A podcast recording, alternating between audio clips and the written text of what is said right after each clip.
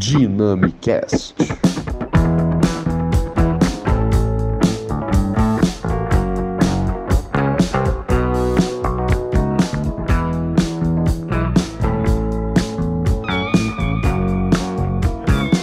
Fala galera, está começando mais um episódio do Dynamicast. Meu nome é Gabriel Ferreira e é um prazer fazer parte deste programa. Desde já eu quero agradecer aos ouvintes por todo o apoio aí, inclusive queria compartilhar uma baita notícia com vocês. No final aí dessa última semana, o Dynamicast alcançou o número de 200 downloads no Spotify. Isso é fruto dessa parceria incrível que estamos construindo com o nosso público. Ao todo, juntando as outras plataformas como Deezer, Anchor, Google Podcasts e outras, nosso programa já passa de 300 downloads. Então, muito obrigado de coração. E bom, quem me faz companhia na condução deste programa é ele, Pedro de Lira.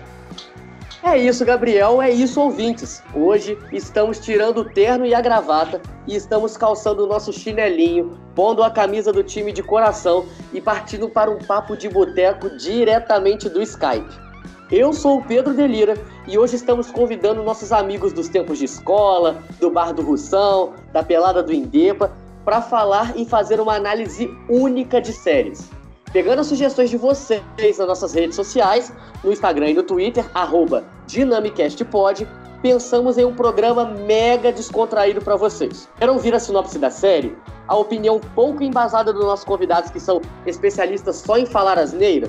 Quer ouvir a nossa opinião, a nossa avaliação? Então fica com a gente que eu te garanto boas risadas hoje. O tema do programa de hoje é análise de séries com quem não entende nada do assunto. O Dynamicast de hoje é um oferecimento da Loja Zero, uma marca apaixonada por recomeços. Bom, e como vocês sabem, o dia 12 está chegando, né, galera? Dia dos namorados. Então, é a oportunidade perfeita de presentear aquela gata, aquele gato. Ou aquele crush e aquela crush que só te enrolam. E como nós do Dynamicast somos bons amigos, queremos ajudar vocês, nossos ouvintes, nisso aí. Não sabe o que comprar ainda? Tá.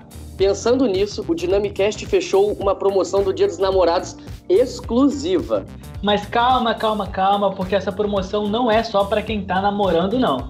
Bom, vamos ao que interessa. Vocês já conhecem a Loja Zero? Ainda não? Então corram lá e confiram o Instagram, arroba, underline Loja Zero.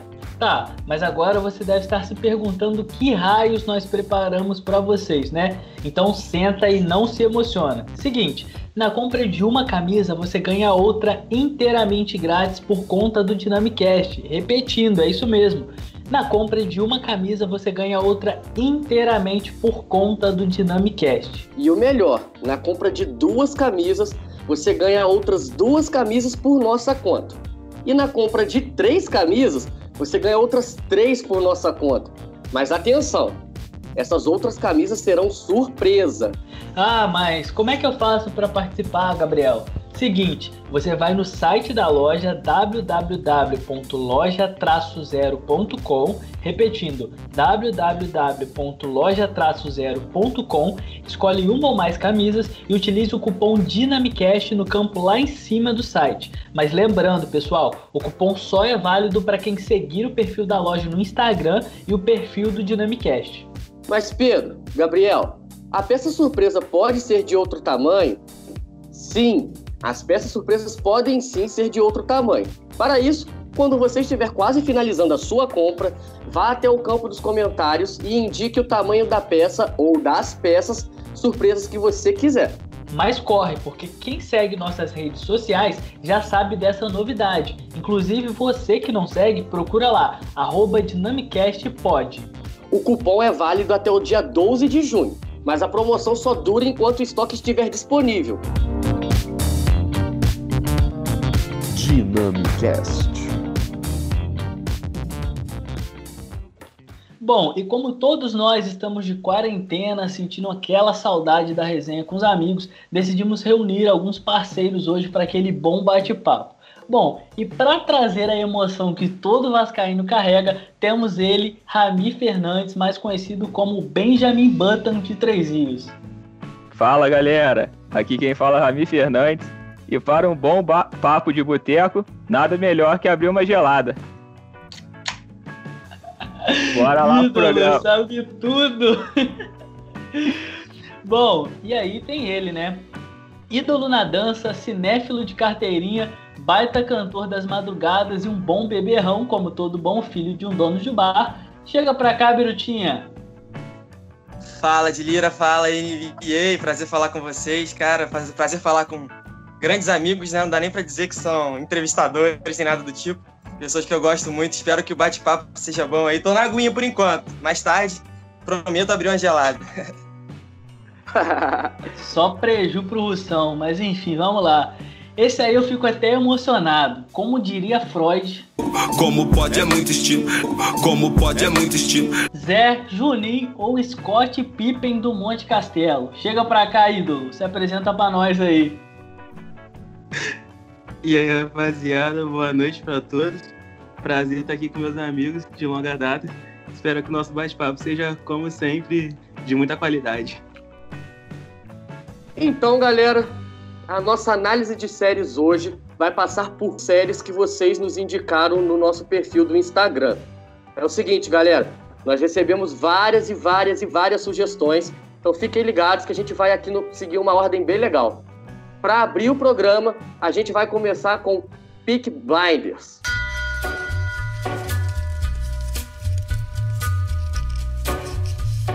Peak Blinders, Sangue, Apostas e Navalhas é uma série britânica criada por Steven Knight. A trama acompanha os Shelby, uma notória família de criminosos liderado por Tommy Shelby, um criminoso disposto a subir na vida a qualquer preço. A série se passa em 1919, logo após o fim da Primeira Guerra Mundial. No Brasil, ela está disponível no catálogo da Netflix. Bom, e a série, inclusive, tem sido um sucesso no Brasil e figura por várias vezes aí nos Trend Topics do Twitter. E aí eu jogo pra mesa. O que, que vocês acham dessa série? Começa com o Birutinha, depois passa pro Rami, depois o Zé. Bom, então, essa série foi indicada pra mim, foi indicada pelo nosso amigo Rafinha. E, cara, me surpreendi muito positivamente com a série. Ela, ela tem um arco muito bem estabelecido da figura do Tommy, né? Ele é um protagonista carismático, o ator, o Cillian, Cillian Murphy é um ator muito bom, é, atua muito bem, passa, passa todas aquelas, aquelas nuances, né, do, de um grande personagem mafioso. Eu sou um cara que gosto muito de, desse tipo de história, né, da máfia, da- sou um grande fã do Poderoso Chefão, então pra mim foi um prato cheio, cara. A ambientação na Inglaterra, toda muito boa, toda muito crível, né? É aquela coisa industrial de Birmingham, do cenário sempre nublado. A atmosfera da série ela já te capta desde o início e a história é muito boa, uma história de família e de ascensão, né? É, de ascensão mafiosa ali, bem do jeito que eu gosto. Eu tô, tô curtindo bastante, inclusive tô bem, tô bem ansioso aí pra, pra sexta temporada, até porque o contexto político da última foi, foi realmente muito foda. Pô, uma salva de palmas pro Birutinha aí, rapaziada. Ô, uma salva de palmas. Salva. O moleque já abriu o programa lá em cima, mano. E tu, Rami, fala pra nós, o que, que você achou? Pô, igual, igual o que o Biru tava falando, né? A, a parte histórica da, da série é muito bem feita. E a, o contexto histórico da série, né? É, pega ali o, um pouco da revolução, do início da revolução industrial também. E ela é muito bem ambientada também. E os, os personagens são bem carismáticos. Se- A série te prende, te prende bem. E é isso, o Biruta já deu, já falou tudo aí. Boa, e você, Zé? Você que é um grande fã, o Zé que, que parece com. Como é que chama o cara lá? O, aquele que eu mandei? Azar, esse aí. Mano, eu particularmente gostei muito da série, velho. Inclusive, mandei até o corte, né? O NBA viu aí. Bravo demais. E, sim. Então, Peaky Blinders é uma série que chama muito a nossa atenção, porque o- os personagens são bem carismáticos, né? Como o nosso Biruta já disse. O cara que resume muito bem qualquer coisa é o Biruta. E ela tem muitos pontos, assim, que chamam a atenção. São coisas que te prendem ali na frente da tela e acabam te prendendo. Resumidamente, é, é isso. O Biruta já falou tudo. Bom, e você, Dilira, o que, que você achou? Cara, eu admito que eu ainda não assisti a série, mas não foi por falta de recomendação, não, cara. Eu vejo aí a galera comentando demais sobre. Agora, depois desse belo resumo feito pelo nosso amigo João Biruta Pedro, eu, cara, com certeza vou pegar para assistir, cara, porque eu gosto muito dessas séries que muito bem os três disseram aí que te prendem, sabe? Eu gosto muito desse tipo de série. Então, principalmente na questão da ambientação, né? Então, pô, é, tá, já tá aí no mapa para ser a próxima série que eu vou assistir com certeza. Mas e você, cara? O que, que tu achou da série? Oh, assim, eu recomendo super que você assista. E assim, eu achei. Eu sou suspeito para falar porque eu adoro, né?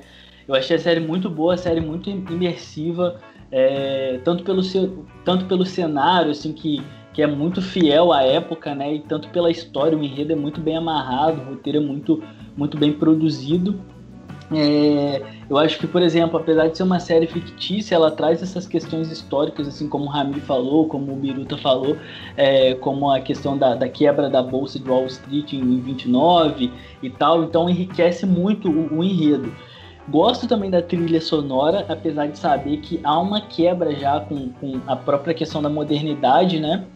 Que eles usam uma, uma, umas músicas bem mais atuais, assim. É, e também isso é um jogo né, que eles fazem para atribuir um determinado sentido, mas a trilha é muito boa, acho que, que tem, tem muita, muita coisa interessante assim que, que também serve para ambientar bem o cenário.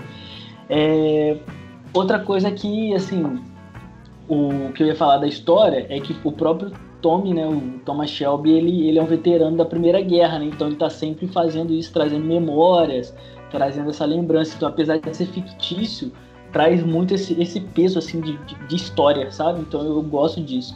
A minha crítica, na real, é em relação ao Tommy ser meio invencível, saca? Eu acho que ele, às vezes, tinha, eu acho que tinha que dar mais merda para ele. Assim, eu acho que às vezes, sem dar spoiler, né? Eu acho que, sabe, tinha hora que você via que a situação tava andando para um, um, determinado ponto e aí depois você falava assim, putz, o cara é um gênio, assim, apesar dele ser, né, trabalhar bem essas emoções e tal. Mas eu acho que isso ficou um pouco meio, meio meio. É uma crítica, assim, não gostei tanto dele ser tão assim, invencível. Mas é um enredo muito bem amarrado e é isso aí. Inclusive, queria deixar a pergunta para vocês aí. Qual é, qual é a temporada preferida de vocês disso aí? Pô, então, minha temporada preferida acabou sendo a quinta. Eu gostei demais da quinta porque ela traz um final diferente de tudo que a gente estava acostumado a ver antes, né? Sem querer dar spoiler aqui, mas eu senti que o Tommy tá cada vez mais perturbado e eu acho que o buraco que ele se enfiou agora vai ser difícil de sair. A situação para ele tá complicada nessa quinta temporada. Foi isso que eu gostei, porque eu senti o Tommy, o personagem do Tommy, né, o, que é o protagonista, muito vulnerável. E todo o contexto ali do surgimento do fascismo, década de 30, eu achei muito interessante também. Sim, sim. E você, Rami? Ah, eu tô, eu tô na segunda temporada ainda, né? Então, é, pra mim a segunda temporada foi a melhor por enquanto. Boa, Mas boa. É, é, pegando o ganho que você falou, a questão da trilha sonora é excelente mesmo, pelo que eu vi até agora bem interessante. E a questão do, dos pontos históricos é absurdo de, de bom. Vale a pena pra caralho. E tu, Zé, o que, que, tu achou? Qual que é a tua temporada preferida aí? A minha temporada preferida é a primeira, diferente de todo mundo. Porque Boa. assim, a primeira temporada que, que já introduz os personagens, cara, e chama muita atenção, porque é a temporada que faz que faz a série te prender, sabe? Que chama Sim. muita atenção, cara. O jeito que os caras fazem as coisas, a forma como eles lidam com as situações. E por isso eu gostei muito da primeira, porque me chamou muita atenção da série. Bom, então, como o Lira não assistiu, a minha, quinta, a minha temporada preferida é a quinta também, porque fala de, dessa questão né, do levante do fascismo e tal. E, e também porque eu acho que às vezes, cara, é uma, é uma coisa que eu observo muito nas séries. Quando as pessoas geralmente têm muitas informações, elas costumam se. Às vezes elas se perdem muito. Então amarrar uma história que, por exemplo, igual da passagem da quarta para quinta, a gente já tinha uma história bem estabelecida, assim, vamos dizer. E aí quando chega na quinta, você fica assim, pô, o que, que vai vir na quinta? E aí quando o, o, o diretor amarra essa, essa, essa, essa, esse roteiro, assim, isso, isso, de fato me surpreendeu muito, até por essa questão de ter muitas informações e não ter muita, muita saída, assim, óbvia. A pessoa falar, ah, ele vai fazer isso agora. Então eu, a, a, que eu mais gostei foi a quinta, até por uma questão de fotografia também. O, o Biruta falou da, da, da questão do Tommy estar tá mais perturbado, eu acho que essa quinta temporada trabalha muito bem essa, essa questão é, de, de, deixar meio isolado assim a fotografia do, do, do, da série trabalha muito bem essa questão. Então eu gostei mais da quinta também. Beleza, galera. Agora a gente vai trazer uma curiosidade da série, né? De acordo com o site da Rolling Stone, Peak Blinder sofrerá com o coronavírus e Tommy Shelby será afetado também. A sexta temporada da série, ela sofrerá alterações nas cenas devido à pandemia. Segundo as informações do site Express UK, Cillian Murphy, que interpreta o protagonista, será instruído por um relatório da produção a manter uma distância mínima de dois metros da atriz Ellen McCroy, que é a tia Polly, a todos os momentos no set e ambos devem lavar as mãos frequentemente. Bom, e aí, segundo o criador da série, né, o Stephen Knight, a limitação física não dificulta o caminhar da história da família de criminosos. Para ele, antes mesmo da pandemia, a sexta parte de Peak Blinders já mostraria Tommy isolado, com, com cenas dele mais sozinho ali de fato. Então, o que, que vocês esperam aí dessa temporada? Zé? É, eu espero que nessa próxima temporada continue com a mesma, o mesmo nível de qualidade que a série foi, foi levando na, nessa, em todas essas, essas temporadas passadas. E que tenha, tenha mais plot twist, né, cara? Que o, que o Tommy se ferre um pouquinho pra, pra ver ele crescendo na vida novamente. Porque ele, por enquanto, tem se dado muito bem e eu quero ver ele se ferrando um pouco também. E tu, Rami? Pô, eu o que eu acho é que uma série tem que ser. Tem, não pode encher linguiça. Se tem que manter a qualidade. E que mantém essa qualidade é que eu, eu tô na segunda temporada ainda. E eu não, não, não sei muito o que, que vai tá pra vir, né? Mas aí é isso, que mantém a qualidade da série. É verdade, já deu vários spoilers aqui pro. Mas é isso aí. E tu, Birutinho, o que, você espera dessa sexta temporada aí? Você como um bom analista de séries. Pô, então, é, como eu disse, a quinta termina muito bem. É, ela termina trazendo um desafio, ao meu ver, novo pro Thomas aí. Eu acho que dessa vez ele tá realmente enrascado, ele tá é, pirando, né, praticamente. Nessa quinta temporada mostra ele realmente com sérios problemas e o contexto histórico muito interessante ali, né, na década de 30 já. Eu espero ver aquele contexto também envolvendo já um, um pré-segunda guerra, né, com nazifascismo aí surgindo. É, com expectativa, depois da quinta temporada excelente, a expectativa é das melhores aí pra sexta. Ídolo, tomara, tenho certeza que vai vir qualidade aí. Então, para fechar essa, essa série aí, a gente buscou algumas avaliações, né? Essas, essa aqui é a avaliação do André Zulian, do Omelete. Ele deu a nota 4. Deixa eu recomeçar aqui, ficou bem travado. Bom, e para fechar o bate-papo sobre essa série, a gente buscou algumas avaliações aí em sites de, de, críticas especializadas, enfim. E essa, essa avaliação a gente pegou no site do Omelete, foi produzida pelo André Zulian, que escreveu uma crítica bem interessante, inclusive. Ele deu a nota 4 de 5 para a série. E a gente queria saber de vocês, qual a nota que vocês dão para a série? Biruta.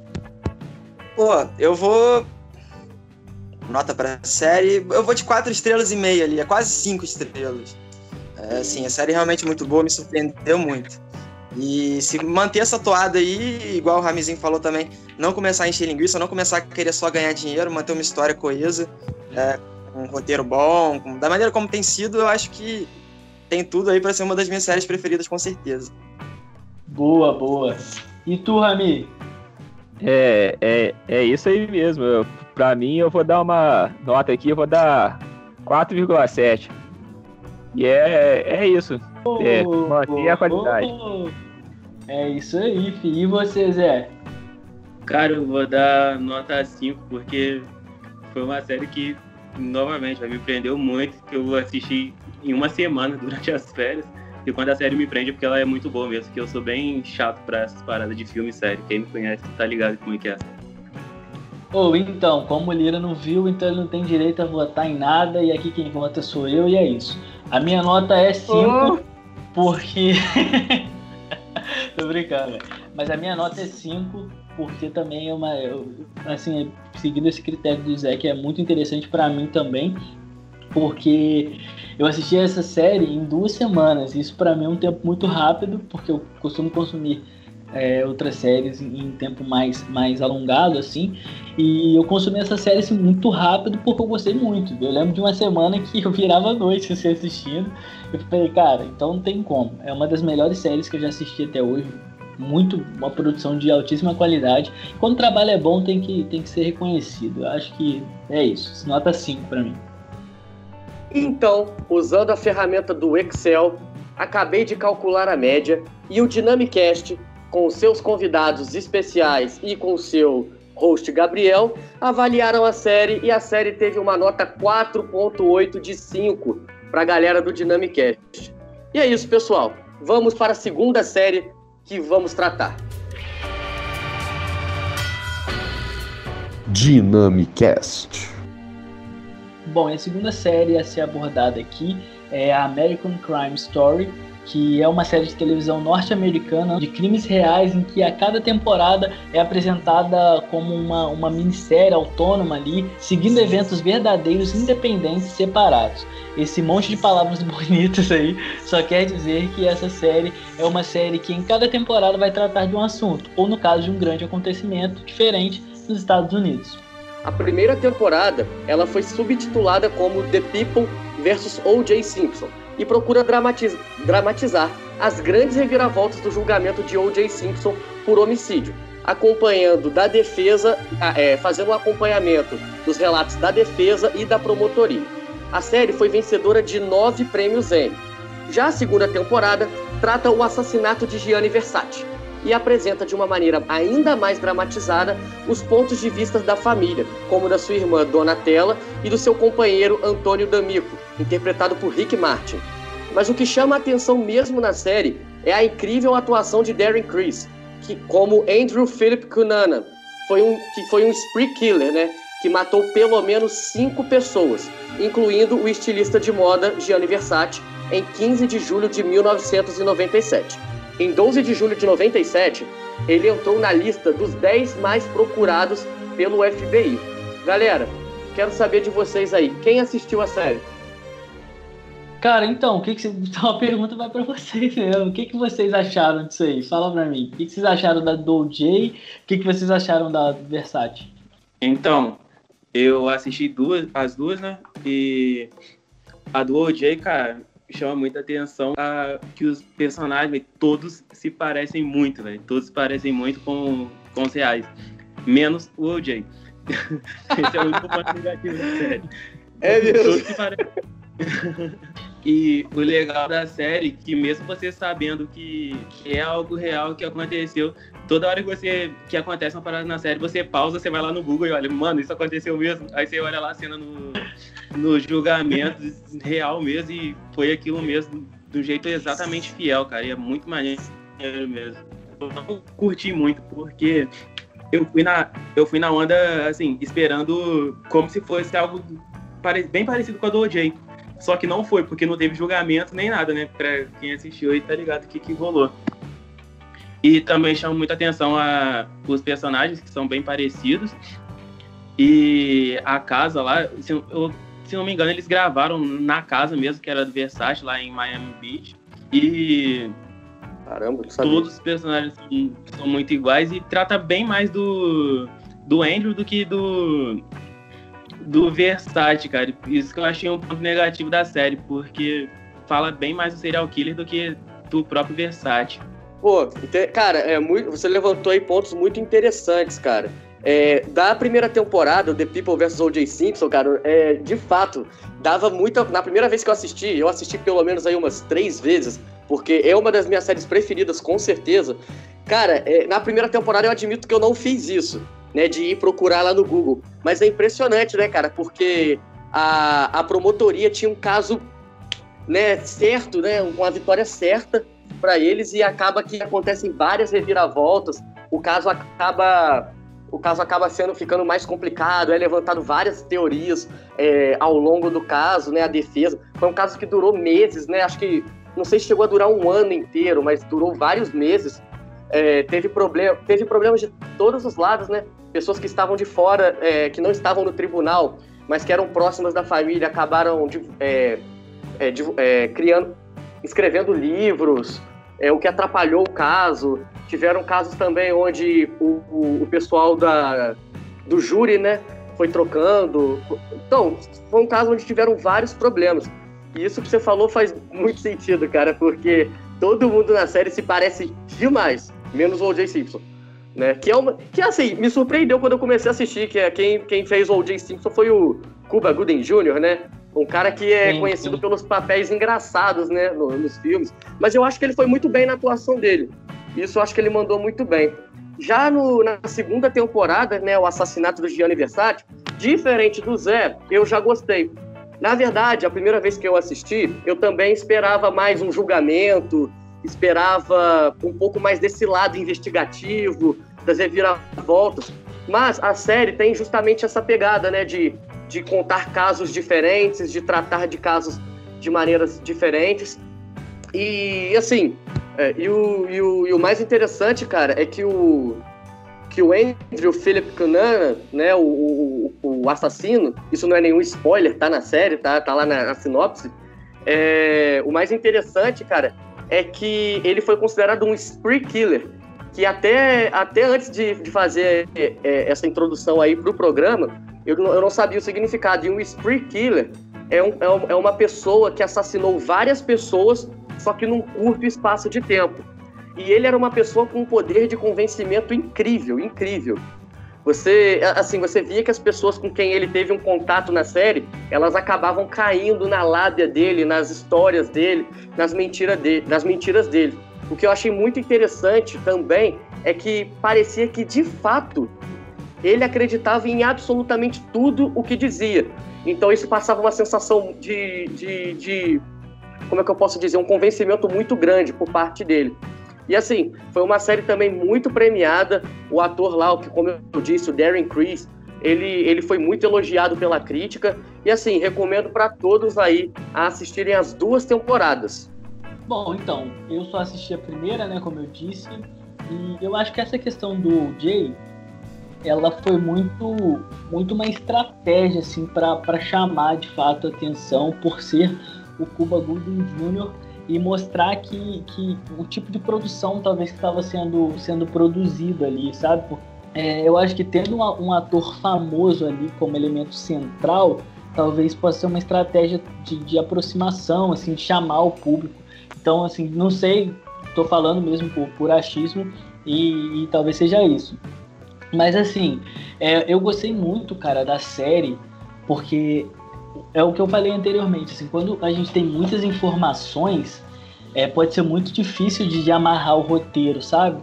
Eu acho que, que essa série ela fez muito bem, porque ao mesmo tempo que contava bem a, a, a vida do O.J., contava também a vida da Marcia Clark, que foi a, a, promotora, e aí contava um pouco da, da vida, contou um pouco da vida do John Cochran, né, que é, que é um advogado que que, que foi bem famoso assim pela, pela luta é, de equidade racial, enfim. E foi bem, foi bem, bem massa assim. E outro ponto que eu queria que eu queria destacar, inclusive, é essa questão racial, sabe? Que, que há na série. Eu acho que que esses tensionamentos que são é, é, é, colocados na, na série a, a, partir das imagens, porque a série já começa assim, né? É, com alguns policiais brancos agredindo brutalmente um taxista negro e aqueles policiais depois eles são inocentados. Então esse viés que tem assim social da série eu achei muito legal para poder mostrar é, o que de fato assim circundava aquele ambiente, o que circundava aquele entorno ali do OJ, porque às vezes o atleta é, ele é aquilo, né? Ele tá vivendo num mundo às vezes de, de, de ilusão, sabe? Um mundo só dele. Então foi bem legal assim ter essas amarrações. É, cara, e você falou aí de, do pessoal que participou da série, falando do, dos atores e das atrizes, cara, é, é, é muito legal também que um, é, entre os papéis principais estão uma atriz tipo muito muito conceituada que é a Sarah Paulson. Inclusive ela já está confirmada é, é, a aparição dela já está confirmada na terceira temporada que inclusive vai falar sobre o impeachment do presidente de um presidente norte-americano. E ela sim teve um papel de muito destaque na série ela foi incrível no papel. É, é, acho que ela interpretou de, de, uma forma muito clara, de uma forma muito, muito humana mesmo, tudo que a, tudo que a, que a promotora sentiu na época. Então acho que ela foi incrível no papel. E aí fica também que é, um dos personagens principais da série é o John Travolta, né? O John Travolta ele tá na série interpretando Shapiro, que é o que é o primeiro advogado aí que o que o OJ contrata, né? E também uma curiosidade muito legal é que o advogado, o Johnny Cochran, ele também é, defendeu o, vários vários astros, né? é, norte-americanos, inclusive o próprio Michael Jackson, em alguns casos que ele teve na, dentro da carreira dele. Oh, e só para complementar, assim, foi bom você ter falado do, do, de outra volta lá, que eu, eu, esqueci o nome dele, acho que é Todd alguma coisa na, na série, Robert, né? É o Robert Shapiro, é, não, Robert advogado. Robert Shapiro, você acabou de falar, mas viajei aqui. Robert Shapiro. Eu achei muito doido essa, essa, essa amarração também que fez no roteiro, porque eu não sei se vocês perceberam, mas vocês sacaram como que, que, que a utilização é, de raça, de se falar sobre raças, era, era uma coisa tida como um, um baixo calão na época. Quando, por exemplo, o John, o John Cochran ele fala sobre isso, ele fala, não, tipo assim, é, a gente precisa trazer essa questão racial, porque é evidente e tal. E aí o, o Robert Shapiro até dá uma, fala às vezes, eu não, eu não seria tão baixo de fazer isso, tipo, de trazer questão racial, sabe? Parece que é uma, é uma coisa tipo assim, ah, não vamos falar sobre isso, sabe? Vamos, vamos deixar aqui do lado. O próprio Jay, cara, ele tinha muitas paradas de não se considerar, entre aspas, negro por causa da questão social dele, véio, que ele tinha muito dinheiro. Ele, ele falava, eu não sou negro, eu sou o OJ. Exatamente, mano. Assim, revoltado no começo, né, quando trouxeram essa questão racial para o julgamento. Mas depois que eles perceberam que era algo que podia dar certo, eles mantiveram aquilo. Bom, e uma curiosidade é que a segunda temporada da série estava programada para tratar sobre os acontecimentos do furacão Katrina, acompanhando todo o plantão em torno, da, em torno daquele acontecimento e traria um olhar inflexível sobre as decisões médicas tomadas no, no Memorial Medical Center. Em agosto de 2017, foi anunciado que Sarah Paulson estrelaria como doutora Ana Paul, que estava de plantão no hospital quando o Katrina atacou. É, cara, mas a, acabou que aconteceu o seguinte. É, na verdade, é, essa seria a segunda temporada de American Crime Story, é, quando eles tratariam que teria o subtítulo de Katrina, né, falando sobre esses acontecimentos. Logo depois, o, o, os produtores da série é, preferiram colocar o assassinato de Gianni Versace como a segunda temporada, e, jogando, é, a, jogando Katrina para a terceira. Porém, os planos mudaram mais uma vez e eles decidiram cortar os acontecimentos do furacão Katrina. A terceira temporada de American Crime Story ela já está confirmada e, como eu disse, vai falar sobre o, o impeachment de um presidente norte-americano. Bill Clinton, né? Exatamente. Vai falar sobre o impeachment do Bill Clinton. Bom, e para fechar aqui, vamos, a gente tem a nota do Henrique Radefner, que escreveu pro Omelete. Ele deu 5 de 5 na primeira temporada, na temporada do OJ, né? Ele deu a nota, nota máxima. E para a temporada do Versace, ele deu 4 de 5. E vocês aí, que, que, que, vocês, qual é a nota de vocês? Cara, a minha nota para a primeira temporada do OJ é 5 também, porque é muito boa, muito boa mesmo, vale muito a pena assistir. E a do Versace eu vou dar nota 4, cara, porque a produção é tão boa quanto a do OJ, só que a série leva um caminho diferente. Eu vou dar a nota 4, porque. Por isso. Cara, a minha nota para a primeira temporada é 5, porque, assim, eu, eu acho que eles me é, a série me pegou muito por ser algo muito, muito real. É, quando, quando tratam-se assim, de casos reais, eu, eu fico imerso, sabe? Eu, eu, eu fico, tipo, pesquisando sobre, eu gosto de saber sobre os acontecimentos, adoro que tragam esses relatos. Então, para mim, a primeira temporada ela recebeu um 5. É, já a segunda temporada, eu já achei que a segunda temporada foi uma temporada mais voltada à dramatização. Tem muitos relatos ali que, que, que, tipo, que eles são muito dramatizados é, sem algum embasamento de fato, né? Porque as, as principais pessoas envolvidas naquilo tudo, elas é, tiveram acontecimentos que elas não puderam, elas morreram, né? Vamos falar assim. É, então a minha nota para a segunda temporada, mesmo sendo uma temporada muito diferente, é 5 também. E para você, Gabriel? Oh, então, eu eu vou dar 4,7 porque a única coisa que eu acho que faltou mesmo de fato ali foi a, o OJ ser parecido, velho. Isso é uma coisa que para mim é meio que, apesar de, de, de gostar do Cuba Gooding Jr. e admirar o trabalho dele, pô, um baita ator, acho que ele, que ele foi muito bem nesse trabalho. Mas eu acho que é, eu acho que sabe, deu um choque ali, porque todos eles é, eram parecidos, sabe? O, o bigode do John Cochran, é a cara do, do Shapiro, o, o cabelinho do, do, do Jenner lá, Jenner não, o Kardashian, do, do Kardashian, do Robert Kardashian, tudo igualzinho, cara.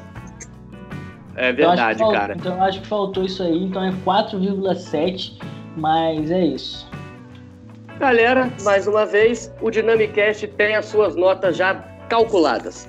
A primeira temporada de American Crime Story fechou com incrível 4,9, enquanto a segunda temporada, que contou com a opinião de Júnior Zé e de Pedro Delira, que vos fala, contou com uma nota de 4,5. Muito bacana. Vamos à próxima. Dynamicast.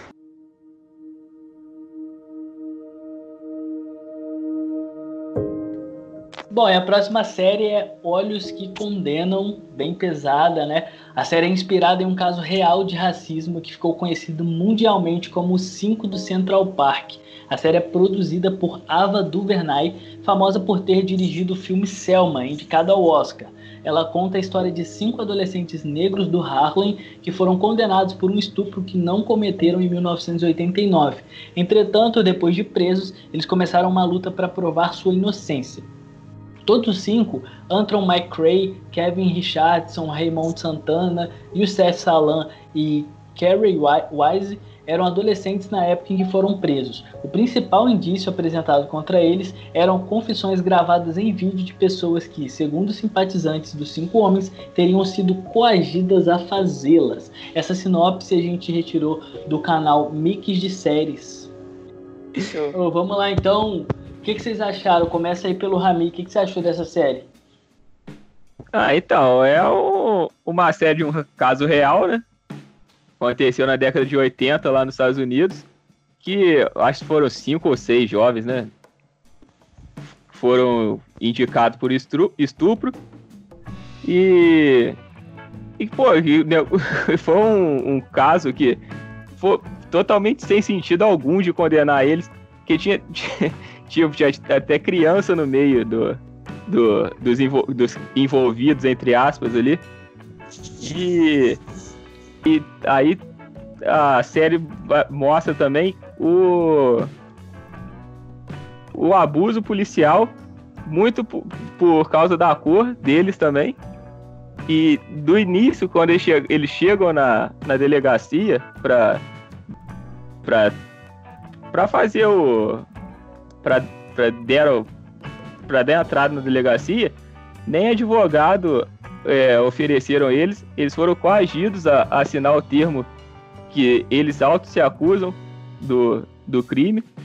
E aí a série vai desenrolando para até ele, é, eles conseguirem se é, ir tendo evidências que não foram eles que, que fizeram que cometeram o, o, o ocorrido. Fala tu, Zé. Então, eu assisti a série e é mais uma série que, que, retrata um caso real, né? E, pô, novamente foi uma série que me prendeu e foi no ápice do, do racismo, assim, nos Estados Unidos, né, cara? Lá é um país que é bem racista e, e, e essas estão sempre sendo embasadas lá, inclusive agora, né? Tá tendo muito protesto lá. E a série fala de um, de um caso, se não me engano, em 1989, quando uma mulher foi estuprada no Central Park e culparam cinco garotos, cara, que assim, não tinham. Não tinha como ser eles, né? Foi mais uma vez uma ação da polícia que, que culpou os garotos e, e uma falsa acusação. Assim, são poucos episódios aí, a série, mesmo a gente já sabendo que é um caso real. Poderia ter mais coisa. Falar torcendo, né, pra mesmo já saber o desfecho, ter algo diferente. E, e, e assim, olhando mais pro caso do, dos garotos que foram acusados, eles sofreram muito. A série relata uma parte do que eles sofreram lá dentro, né, para cumprir a pena deles. E. E, pô, véio, é, meio, é bem triste, é bem pesado. Eu não, eu não consegui assistir assim, tranquilo, não, sabe? Fica meio que dá revolta mas é muito boa, velho. Pra quem gosta de aprender muito sobre questões raciais, é uma série boa pra assistir. Boa, entre aspas, né? mas é bem interessante. Essa parte aí da revolta é, é verdade mesmo. Cara, é isso. Eu, eu, por exemplo, eu não consegui assistir a série toda, mas assim, foi mais por uma questão bem pessoal mesmo, assim. Assistir essas coisas é, é afeta muito a minha saúde mental, né? Por ser negro e presenciar assim cotidianamente essas, esses abusos do sistema é, contra, contra o meu povo assim e é, é, bem difícil saca? Porque porque é uma série que de fato é um soco no estômago saca? É um, é um, é um soco no estômago trabalha é, explicitamente bem essa, essa, essas questões raciais assim como que como que o Estado é, projeta é, esse tipo de tratamento sabe? Para quem é negro para quem não é negro então, é, inclusive agora, né, como o Zé bem falou, assim, é, aconteceu esse, esse caso, é, esse assassinato do, do, do, George Floyd, porque aquilo foi, foi um assassinato, né, não, não tem outra palavra, não tem como você você não tem como você ficar no pescoço, em cima do pescoço de alguém por nove minutos e achar que você que tá tudo normal, gente. Não, não tá. E é assim difícil de falar sobre isso, é bem, eu sinto, me sinto bem mal, mas enfim, é, a gente precisa, precisa falar sobre porque é, eu acho que eu sempre gosto de falar na informação é poder gente mais é, quanto mais pessoas informadas menos atrocidades assim é, mais atrocidades as pessoas conseguem captar conseguem detectar. E essa questão do sistema essa violência sistêmica ela precisa ser, ser transformado, precisa ser alterado, sabe? É, a gente precisa rever assim esses conceitos, e, mas assim é, é uma série bem pesada, um soco no estômago. E fica aí, reflitam sobre, reflitam sobre. É, é sempre bom ter esse, esse tipo de produção para a galera poder refletir. Bom, pessoal, como eu e o Biruta nós não assistimos as séries, é, agora a gente vai fazer a avaliação. É, Jacídio Júnior, do Omelete, avaliou a série como 4 de 5. Aí agora eu jogo para os nossos convidados e para o nosso host Gabriel. Qual é a nota que vocês dão? Vamos começar pelo Rami. Rami, qual é a nota que você dá para essa série, cara? Ah, eu vou dar nota 4,5. 4,5, porque poderia ser mais desenvolvida. É, são poucos episódios na série. E se desenvolvesse um pouco mais, seria mais embasada. Mas só isso, ó, série muito boa e de curto de curta duração. Para quem não gosta de ficar alongando muito nas séries, é uma boa, uma boa pedida aí. Bacana, cara. E qual é a sua nota, Zé? Cara, eu vou dar nota 5, porque é uma série que relata bem, velho, como é a realidade do, do povo negro, que sofre bastante com esse tipo de situação e relatou, retratou muito bem, cara. Então eu vou dar nota 5. Por fim, Gabriel, qual é a sua nota, cara? Então, eu vou dar nota 5, é, porque eu acho que essas histórias elas precisam ser contadas e eu acho que a forma como foi conduzida a narrativa, até onde eu vi, pelo menos, é, foi uma forma bem, bem, bem impactante. Eu acho que essa é a palavra, bem impactante. E tem coisa que precisa ser, ser produzida mesmo para causar desconforto, sabe? Tem coisa que que não, não tem que ser mais assim confortável, não tem que chegar e impactar para que alguma coisa aconteça, alguma coisa mude, né? E eu acho que por isso eu dou, dou nota 5. Galera, o Dynamicast fecha a série Olhos que Condenam com nota 4,83. Dynamicast.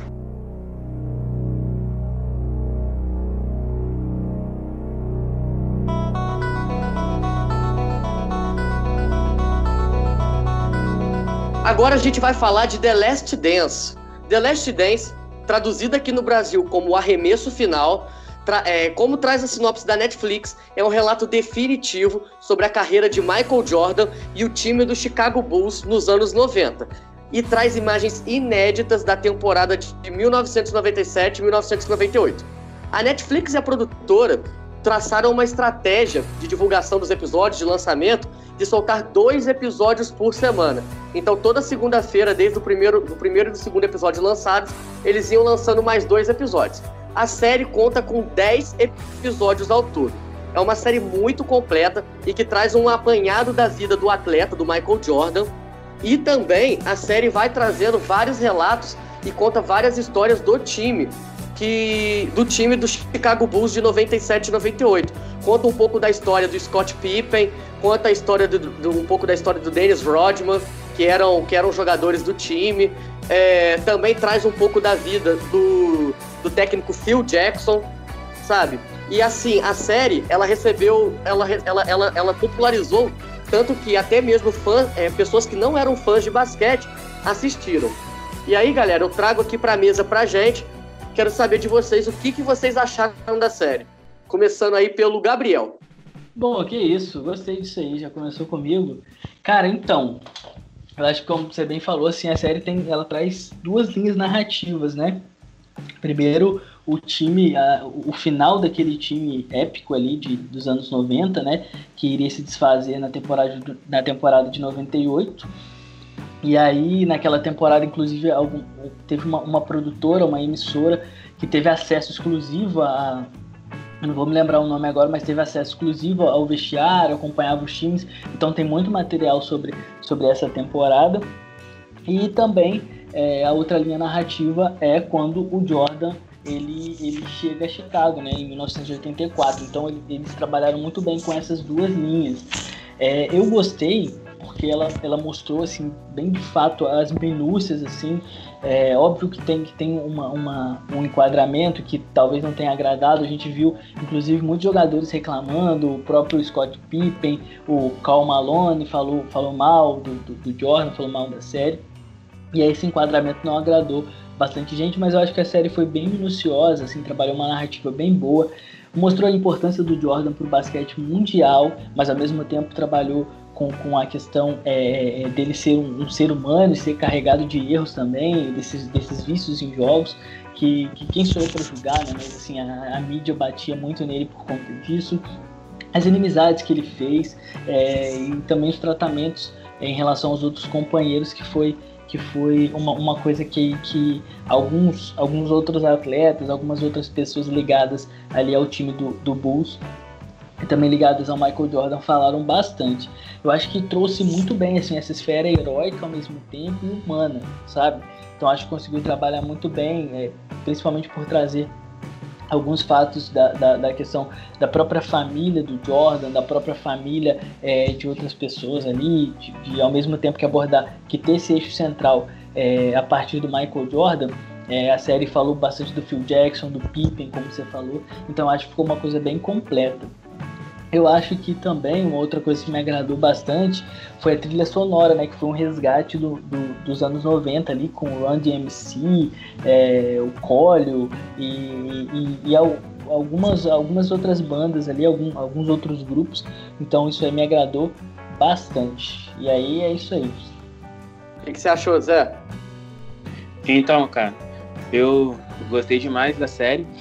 Foi, para mim foi foi uma surpresa muito grande, vai ver como que o, que o Jordan trata o basquete pessoalmente e profissionalmente, né? falando, assim, tem vários episódios que ele se emociona bastante falando do jogo e tal, e foram uma, das coisas que me chamaram a atenção. E que eu também gostei foi como o, o os colegas de equipe dele tratam, tratavam ele, como que os caras sabiam que ele gostava de ser tratado e como, como todos sabiam como funcionava o vestiário, o, o treino, o jogo, e mesmo assim faziam tudo do jeito que ele queria para não chegar no nível dele, né? Porque é meio que impossível, poucos são tão bons como, como ele, mas chegar minimamente no nível competitivo para poder jogar com ele. Tinha uns caras que consideravam, tipo, ah, se eu não consigo nem treinar com ele, meu lugar não é aqui, sabe? Os caras meio que ficavam com medo de, de errar algo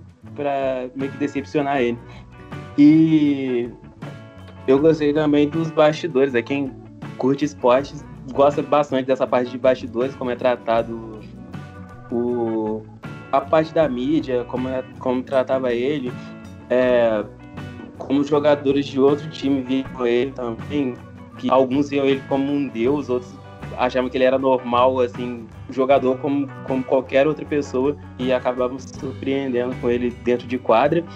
E gostar e ter também os bastidores assim de de manager como o Jerry Krause que é o que era o manager lá do, do Bulls na época tratava os jogadores ele era muito ruim de, de grupo e tratava os caras mó mal tipo o Pippen que cogitou sair do Bulls várias vezes por causa dele e é bem legal como a série relata isso.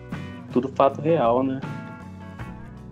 É, cara, o mais interessante aí é que a série é, é um, tipo, ela faz um vai e vem bem legal aí dos acontecimentos, é, 97 e 98, mas vai e traz um pouco da história do, de 92, por exemplo, traz várias coisas assim ao longo do tempo, né? Oh, mas, mas só para trazer um outro comentário aqui, eu acho que o Zé foi, mandou muito bem nisso. Essa questão dos bastidores também, eu acho que dá uma imersão muito interessante para a série, né? A galera se, se, sente assim bem próxima, sabe? Na, a, a, as cenas e tal, esse, todo esse enquadramento traz uma, uma proximidade muito interessante. E eu acho que foi legal também, porque muita gente de hoje é, muita, muita dessa galera mais jovem hoje, assim, é, calça os tênis do, do Air Jordan, é, calçam os tênis é, produzidos assim pro Michael Jordan, né, da linha do Jordan, e às vezes não sabe muito dessa cultura, sabe? Não tem conhecimento disso. Então eu acho que essa série, ela também resgatou isso, resgatou essa questão histórica. às vezes muita gente que acompanha hoje NBA e não acompanhou, por exemplo, eu eu gosto bastante de NBA, mas eu nasci em 97, então eu não peguei de fato esse time do Bulls assim se desfazendo, não, não, não deu tempo de, de, assistir, né? Mas, mas então acho que, que, trouxe essa pegada muito interessante de memória, sabe? De, de, de produzir esse, esse, esse afeto. Porque depois também que o Bulls se desfez já era, velho. Depois nunca mais ganhou nada, então o torcedor do Bulls aí que, que viu, fica aí que esse dificilmente vai ganhar outra coisa aí.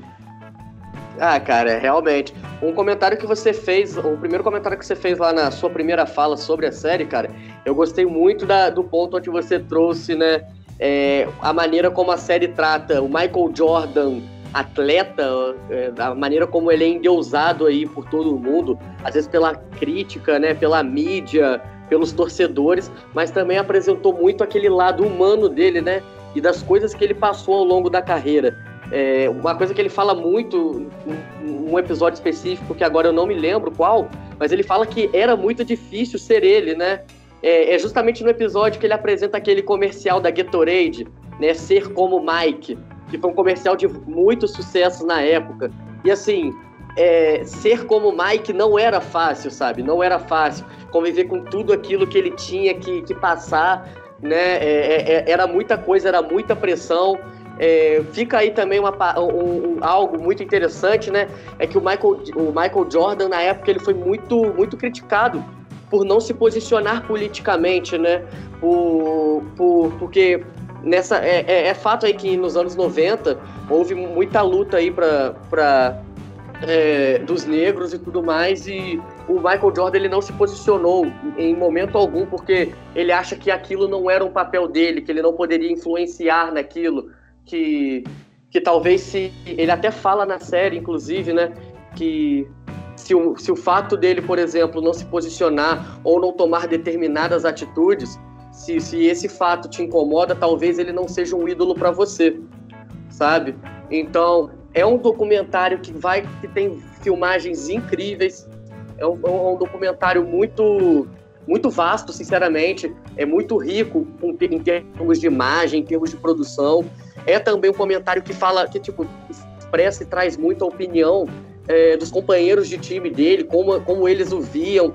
É, é, é, é muito, é muito interessante lá no, no, num dos últimos episódios, conta um pouco da, da história do Steve Kerr, né?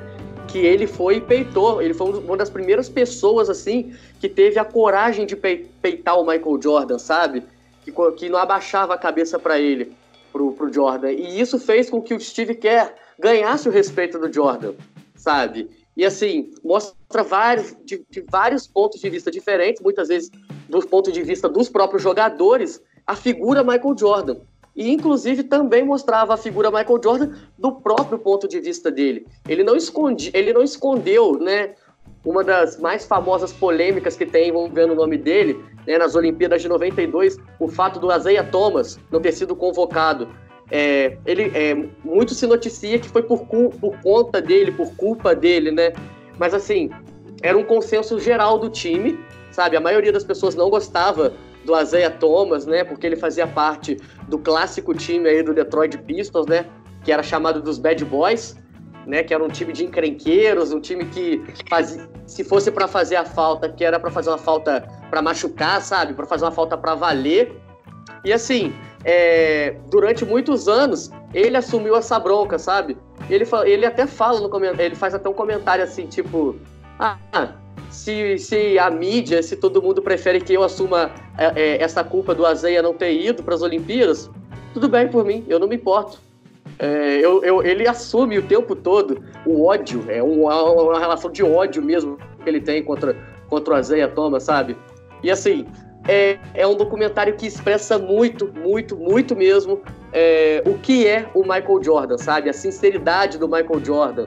É, é incrível, cara. É incrível. Para você que é fã de basquete, para você que não é fã de basquete, como eu, como eu disse lá em cima, né? É, como eu disse antes, na verdade, é, acontece várias e várias e várias vezes.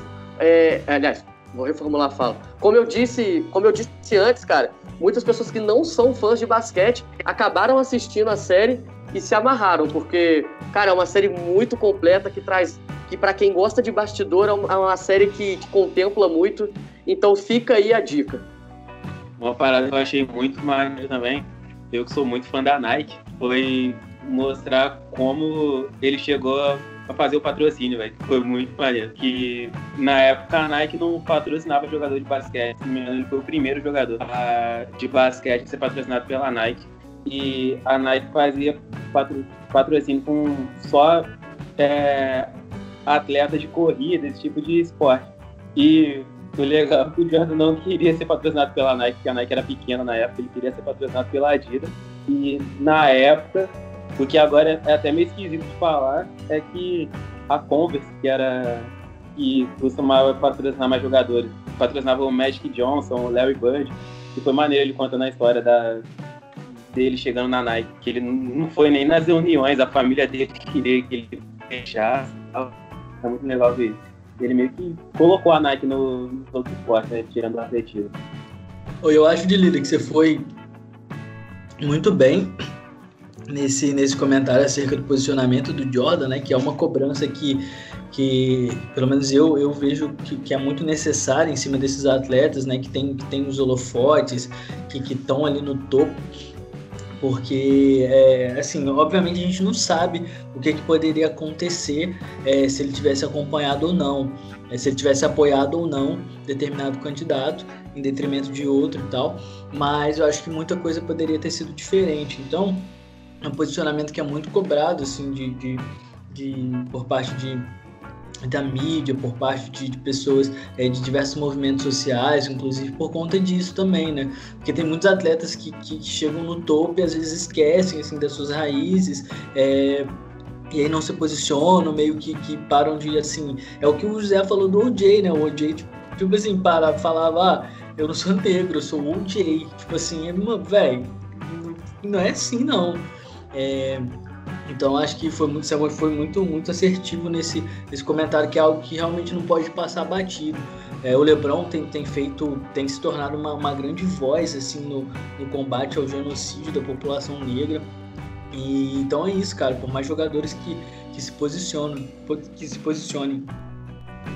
Não, cara, é falar disso aí mesmo, de, de atletas que chegam no topo e meio que esquecem da causa que eles tecnicamente teriam que defender. Mas hoje em dia os jogadores, não de todos os esportes, mas no basquete, alguns futebol tem muita noção disso e realmente os caras estão lá na causa mesmo. Eu não lembro exatamente o jogador, mas ele é da NBA e tá lá nos protestos agora do. É o Carl Anthony Towns. Jalen Brown do, do Celtics também.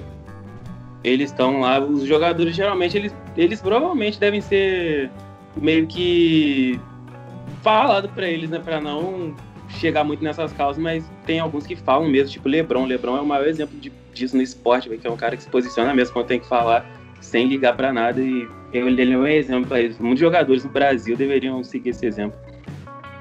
E isso é não, cada é... vez, isso torna cada vez maior, né? Porque é isso, cara, ele tá representando esses atletas e essas atletas também, né? Porque que tem várias jogadoras e vários atletas de diversas modalidades que também tem essa noção de representatividade. É, as pessoas, cara, representam sonhos, sabe? No futebol, por exemplo, você pergunta para diversas crianças aí, é, ah, que você quer ser quando crescer? Ah, quero ser jogador, quero ser, é, jogar no Flamengo, jogar no Botafogo, jogar, sei lá, em times grandes, Botafogo nem tanto, né? Mas em outros times assim. Mas enfim, então assim, tem, tem uma, uma, representação muito importante. E esses jogadores que chegam, cara, a NBA, a visibilidade que esses caras têm, esses caras, poxa, precisam de fato ser mais engajados, ser mais politizados, porque é um, é um holofote que, que muitas pessoas é, vêm lutando para ter, assim, para chamar atenção, para dar voz a diversas formas de injustiça, sabe? Que, que vem que vem sido aí, que vem acontecendo ao longo do, do tempo na sociedade. Muito bacana, pessoal. Então vamos partir para as notas desse, dessa série, né? Eu já vou começar aqui falando que o site Rotten Tomatoes classificou a série tanto da crítica quanto pelo público, teve uma nota de 96% de 100. Então, eu passo a bola para vocês aí de 1 a 5, qual, a, aliás, de 0 a 5, qual é a nota que essa série merece? Para você, Zé. Cara, nota máxima merece porque foi tudo que eu esperava, mais um pouco, A série relata tudo que, que quem gosta de bastidor espera ver no, no bastidor do esporte. E eu gostei demais da série. Vou até assistir de novo. Agora que saíram, que 10 episódios já estão lá, tá até melhor pra assistir, velho. Porque esperar de domingo a domingo é muito ruim, cara. Esperar é, cara, sair de... dois do domingo é muito ruim. É, Agora cara, tá de fato. Cara, de fato, a série é muito, muito boa mesmo. E, agora, e pra você, Gabriel, qual é, a, qual é a nota que você dá pra série? Pô, nota máxima, total. É... Eu acho que, apesar dessas críticas aí que a galera tem recebido, que é, quer dizer, que a galera da série, né, que a série, tem recebido por parte de outros atletas, das pessoas ligadas ao Michael Jordan, é, a, as séries, elas têm, as produções, elas têm enquadramentos, né? Então a linha narrativa foi sobre o Bulls de 97, 98 e, e a vida do Jordan, que era o grande líder daquele, daquele time. E aí o que ele conta, é, obviamente, é, tem peso caso seja mentira ou caso não, mas é o enquadramento da série. Então, assim, para mim, nota máxima, nota máxima. Super produção, imagens nossa, tá louco. A junção, o término de cada episódio para a junção do outro é, o... nossa, perfeita. Achei a série muito boa, muito boa mesmo. Nota máxima. Cara, e você, Pedrão? Fato, então, de fato, cara, a série é incrível, é incrível. É, o que mais me chamou a atenção, o que mais me prendeu na série foi com certeza o fato de explorar é, a, os, é como você muito bem disse, de novo eu falo, é, esses dois lados aí da, da vida do Michael Jordan. É, eu gostei muito também de ter contado um pouco da história dos outros membros do time, do Scott Pippen, de ter falado do Steve Kerr, ter falado do Dennis Rodman, que é um figuraça, um figuraça, um figuraça mesmo, né? Inclusive a gente tem aqui no programa hoje participando um sósia dele, né? Que é o nosso querido, querido Zé. É uma figura igual. É a é, coisa, é uma figura igualzinha, igualzinho. Mas. pessoal, como. Cara. Mas, cara, fica também com certeza a minha nota 5 pra essa série. É, Cara, eu, eu, eu- igual o Zé falou, me deu até vontade de assistir de novo. Agora que tem os 10 episódios lá, aquela sequência linda de episódios, aquilo bem encaixadinho, bem amarrado. Cara, perfeito. A gente vai fechar mais essa nota aí com uma nota. Aliás, vamos fechar essa série com a primeira série aqui do programa com a nota máxima. Dynamicast. A série que vamos analisar a- seguir é Breaking Bad. Walter White é um professor de química na casa dos 50 anos que trabalha em uma escola secundária no Novo México. Para atender as necessidades de Skyler, sua esposa grávida, e de Walt Jr., ele tem que trabalhar duplamente. Sua vida fica ainda mais complicada quando descobre que está sofrendo de um câncer de pulmão incurável. Para aumentar rapidamente a quantidade de dinheiro que deixaria para sua família após a sua morte, Walter usa do seu conhecimento de química para fazer e vender metanfetamina, uma droga sintética. Ele conta com a ajuda do ex-aluno e pequeno traficante Jess Pinkman e enfrenta vários desafios, incluindo o fato do seu concunhado ser um importante nome dentro da agência antidro- antidrogas da região. E aí eu passo a palavra para você, Rami. O que você achou de Breaking Bad? Eu acho que o Rami, na verdade, ensi- deu aula pro, pro Walter White lá, velho. Rami tem uns 80 anos já, pô. O Walter White chamou ele de amigo, cara. Fala pra gente, Então, Rami. essa. Então, essa aí é a, é a, é a, é a braba, né? É, Lancei a braba, lancei a braba. Foi lançada a braba. Então, essa aí, pô, é a, uma série, a série mais, mais, é, como eu vou dizer, mais bem feita que, e, e, e fechada em todo sentido dela. Que não tem uma, uma história que começa e fica aberta com arestas esperando, e, esperando ser, ser completada, nada. E, e toda. E, e cada episódio dela tem um, um sentido que, mesmo que não. De, de início pareça não fazer sentido, em algum momento da série pode ter certeza que vai fazer sentido. Beleza, cara. É, e você, É assim. Biruta? O que, que você achou dessa série, Biruta? Cara, só tenho que falar bem dessa série. É, sinceramente, uma das melhores que já assisti.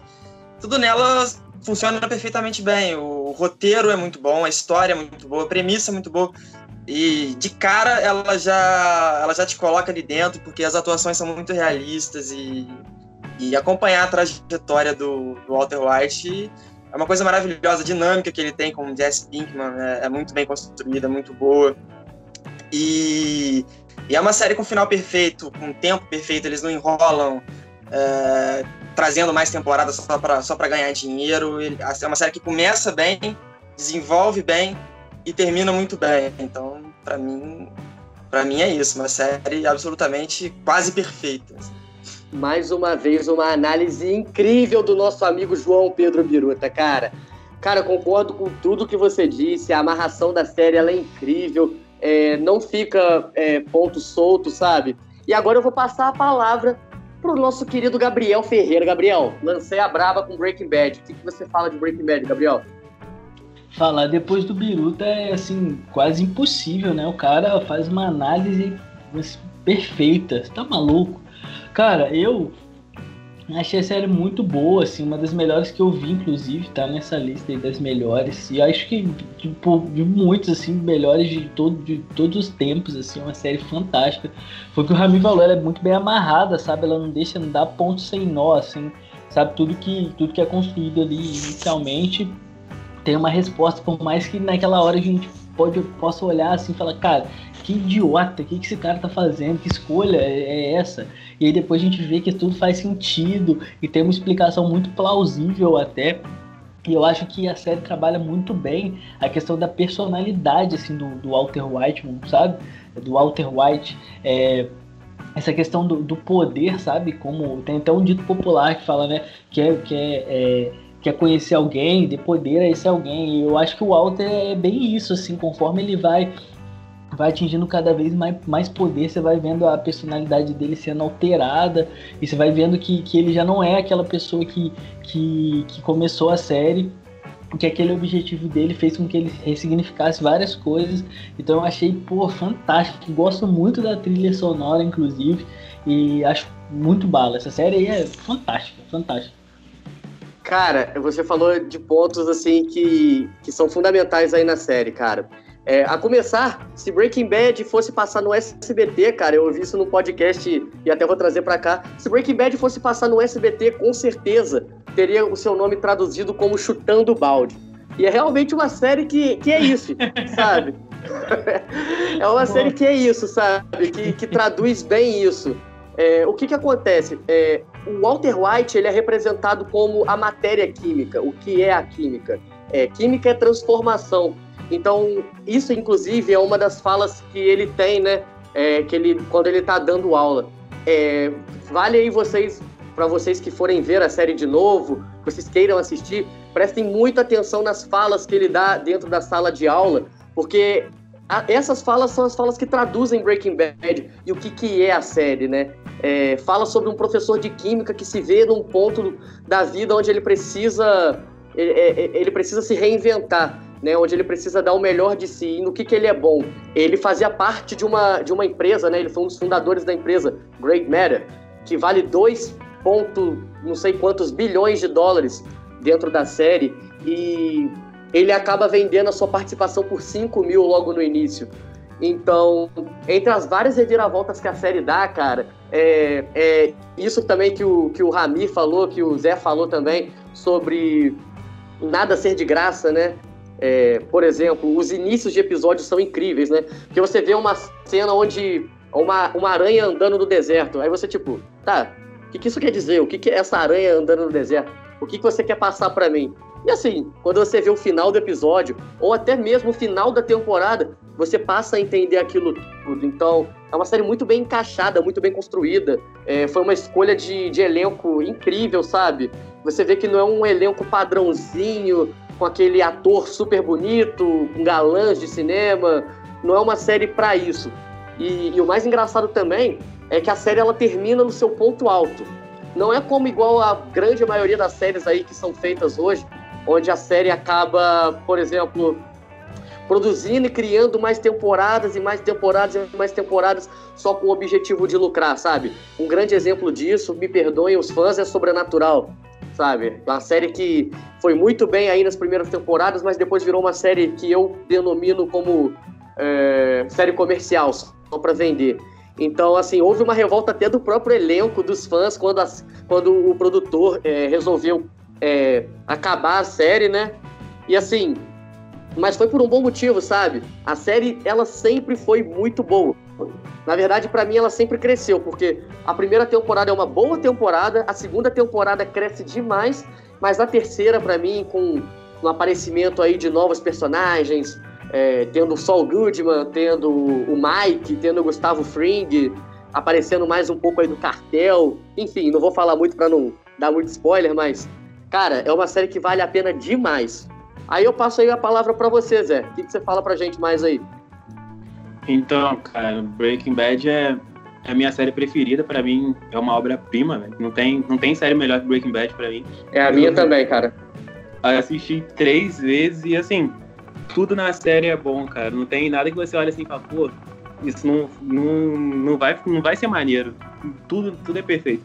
E, assim, é, os personagens têm, têm umas peculiaridades que tudo se encaixa neles também, tipo uma parada que o Vince Gilligan, que é o, que é o diretor da série, fez foi fazer a teoria das cores, aí que cada personagem usa, usa uma cor propositalmente de acordo com a sua personalidade. Tipo o Walt, que no começo da série ele usa cinza e vai mudando para verde, que é em relação à, à parte que ele vai ficando mais ganancioso, querendo mais dinheiro. A Marie, que é a cunhada dele, usa só roxo. A, o Pinkman usa só vermelho, que é relacionado às dificuldades que ele tem na vida e tal. E, pô, a série é sem defeito nenhum, cara. É, teria vários momentos que ela poderia ter acabado que você ficaria satisfeito, que é tipo no final da quarta temporada, quem tá ligado o que acontece lá, poderia acabar ali perfeitamente, você ia ficar, pô, acabou no ápice, mas acaba na quinta no ápice também, com vários, várias coisas foda que acontecem no, na quinta temporada. E assim, sei lá, dá pra ficar uns, umas três horas falando bem de Breaking Bad, pra mim não tem defeito nenhum. A única coisa, a única coisa assim que não é nenhum ponto negativo, cara, é porque a série é bem ela vai crescendo gradativamente, é que ela não é uma série que vai te prender muito assim no começo, nos primeiros episódios. Para quem gosta de uma série assim que vai já sobe rápido, ela não chama muita atenção no começo, mas se você for assistindo, você vai ver que vale muito a pena, porque é uma série muito boa. Não, inclusive depois da, da primeira temporada eu falei, pô, velho, será que eu vou assistir mesmo? Aí a galera falou assim, Aí eu conversei com a galera, né? A galera falou, não, velho, assiste porque vale a pena. Ainda segunda para vale lá, outra coisa, velho, outra coisa. E a atuação dos personagens, ela é muito boa, né? O ah, Dileiro citou, o, o citou o Gus Fring aí, cara. Que personagem sensacional, mano. Assim, ele é um dos meus preferidos na série, assim, de atuar, em quesito de atuação mesmo. Cara, a, a personalidade dele é, é incrível, velho, incrível. E a forma como ele, como ele lida com os negócios é, o próprio o Zé falou bem dessa questão da teoria das cores. Da, é, além dessa, dessa teoria, tem a, a, própria questão de perspectiva mesmo, de olhar. Você percebe como que o Walter tá, tá a partir do, de determinado olhar. O Gus também, velho. Foi, foi isso que me chamou muita atenção. Você, é, você sabia como ele ia lidar com, com determinado negócio, com determinada reunião, a partir de características assim pequenas. E isso é uma das coisas que me chamou muita atenção na atuação dele, velho. Viruta, complementa aí com a sua opinião embasada aí, Breaking Bad. Cara, então, é, como a galera falou aí, é uma série sensacional. É, ela tem, além de ter um roteiro muito bom, de ter personagens muito bons, tudo, tudo aquilo que eu já tinha dito, ela é uma série que tem um apuro técnico de que você acha que você tá vendo um filme, um filme de uma hora, vários filmes de uma hora, porque todos os episódios são fechados em si é, terminam com um plot twist, né? Que é aquela cena que te deixa ansioso já para ver o próximo, tempo, o próximo episódio. Ou até a próxima temporada, os finais de temporada de Breaking Bad são, assim, obras-primas, assim. Você fica ansioso para sair a próxima e não tem a próxima, tem que ficar esperando. Então é uma série que desenvolve tudo, se não de maneira perfeita, de maneira quase perfeita. E o final não deixa nenhuma ponta solta e traz um dos melhores finais de série, e talvez o melhor que eu já tenha visto. Então, Breaking Bad é o que há. É, eu, eu, eu, vou aguardar o julgamento de vocês aí, mas, cara, eu não consigo ver aquela cena final de Breaking Bad sem me emocionar. De verdade. Não, não sério. A música, é... né? A música que eles escolhem também, cara, é uma coisa linda. A, a trilha sonora, a série é perfeita. Isso que você também muito bem disse, o, o, o Zé, e eu esqueci de complementar você, cara, é, é como é difícil conseguir convencer as pessoas a assistirem Breaking Bad. Né? A primeira temporada ela é, ela é um pouco assim carregada, né? Exato. Eu concordo, mas assim ela dá um, ela dá um ela é um salto... pouco ruim, né? O quê? Você nunca mais, nunca mais você vai falar isso nesse programa, nunca.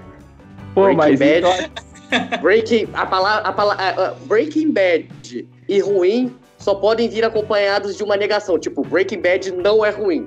É, cara, é a melhor série de todos os tempos, tá? É, é, é, é incrível, é incrível mesmo. É, é, é cara, eu, eu, não tenho. Eu, eu, eu acho que eu não vou cansar nunca de assistir, sabe? É, é a série da minha vida. É, é, incrível ver o quanto num, num episódio, numa temporada, você gosta de um personagem, na outra você já odeia ele. E isso vai acontecendo com todos os personagens da série.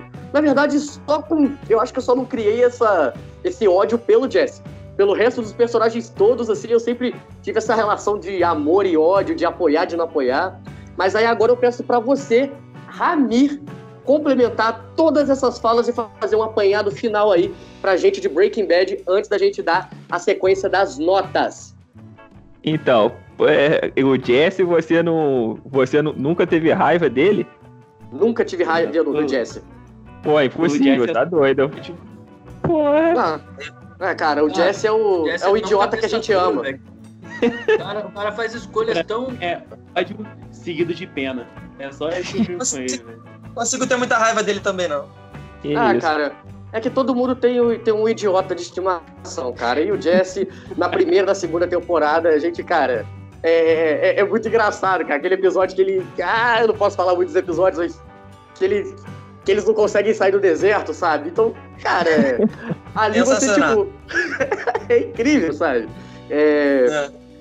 Mas então, galera, eu só quero trazer uma curiosidade aí pra vocês sobre Pera aí, pera aí. Pô. Ah, é, temos a fala aí do nosso querido Rami. Me perdoa, Sir Rami. Então, é, dessa, dessa parte de, de que muita gente fala que a primeira temporada é meio lenta, meio devagar. Então, isso eu acho que é até por causa do, do, do desenrolar de- do crescimento dos personagens durante a série.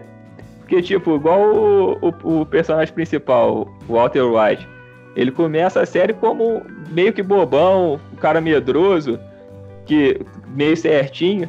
Depois que ele descobre que tá com câncer, pô, ele, ele, e ele raspa a cabeça e deixa o cavanhaque, pô, ele, ele vira uma pessoa totalmente diferente. Aí que a série começa a engatar mesmo.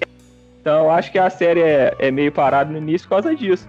Porque ah, os personagens ainda estão começando a aparecer ali, demonstrar suas, suas características, sua personalidade. Cara, perfeita. Sua fala foi perfeita. Aí eu jogo pra mesa se alguém quer fazer mais algum complemento antes de eu ler uma curiosidade muito bacana aí pra quem quer começar a assistir Breaking Bad. Só mais uma coisa, já naquele primeiro episódio você já vê o Walter White é, um indício de que ele ia deixar de ser aquele cara bobão ali, de meia idade, que não quer mais nada com a vida, quando ele vai defender o filho dele que tá sendo zombado na, na loja pela deficiência. Ele quebra os caras na porrada e eu acho que é- ali é o primeiro indício de que o cara vai come- tomar as rédeas da vida dele mesmo e a partir dali ser um outro tipo de pessoa. E ele faz isso de uma forma tão natural, cara, que não, que não é estranho, sabe? Isso acontece de uma Sim. forma tão natural, esse fato, né? Que acho que a reação de qualquer pai seria aquela, sabe? Mas assim, é, é, é de verdade, é tão natural que, que não chega a ser uma coisa tão surpreendente, né? Mas aí eu vou trazer pra vocês o seguinte: a série ela fez um sucesso tão grande que inúmeras vezes foi considerada pela crítica especializada como a melhor série de todos os tempos. Isso graças à coragem do renomado criador Vince Gilligan em dar ao enredo da série acontecimentos totalmente inesperados e bem fora dos convencionais.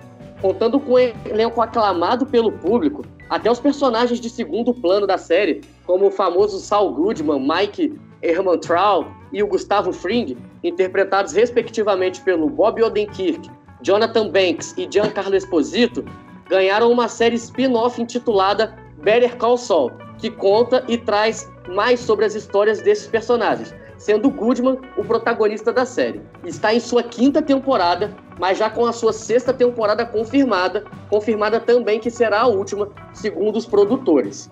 E aí a gente vai partir agora para o bloco das notas, galera. É, a série ela recebeu um 4.8 de 5 no site Adoro Cinema.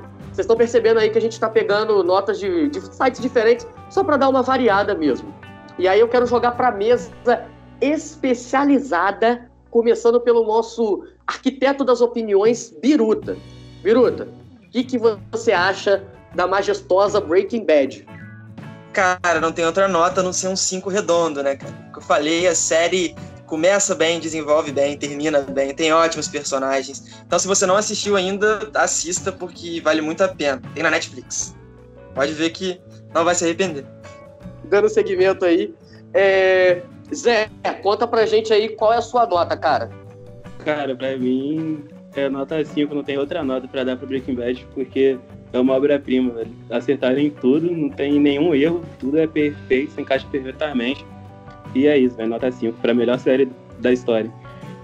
Cara, eu tô começando a suspeitar que Breaking Bad merece um episódio único nesse podcast, tá? É, Ramir, qual é a sua nota, meu amigo? Não tem como ser outra nota do que ser 5, né? Nota máxima, sem dúvida alguma. Gabriel, tua nota? Pô, as lendas já falaram aí, cinco. Cinco, e como diz Biruta, é redondo. Não tem jeito. Tem que ser. é. Velho, não tem outra nota. Melhor série aí do mundo, cara. Muito, muito, muito boa mesmo. Fechadíssima. E é isso. O erro dela é que ela vai acabar uma hora, né? Então, é isso. E, só pra ressaltar que essa série gabaritou, tirou nota 5 com a galera do Dynamicast, eu passo a minha nota que não poderia ser nada menos do que o 5 redondo do Biruta. Galera, vamos partir agora pra próxima série. Dynamicast.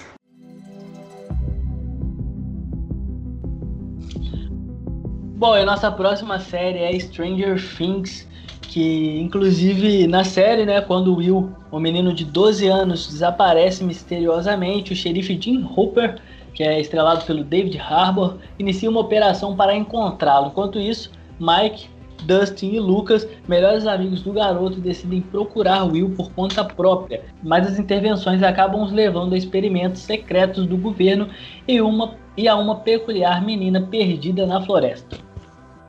Então, galera, agora a gente vai falar sobre Stranger Things e eu queria saber a opinião de João Biruta Pedro. João Biruta Pedro, fala pra gente aí sua opinião sobre Stranger Things.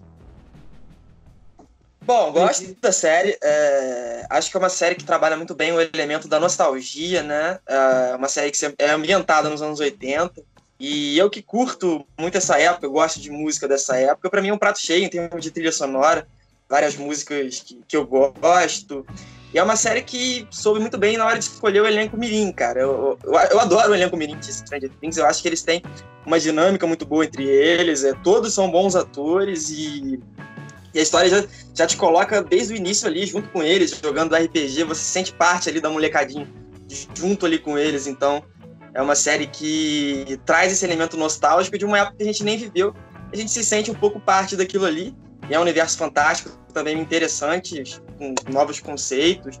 É uma série legal, tô acompanhando, já tô aí ansioso para a quarta temporada aí que tá vindo. Quero ver vocês falarem isso aí de Dark, mas vamos entrar em outra discussão aqui. Eu não assisti pro Stranger Things, já vou falar de uma vez.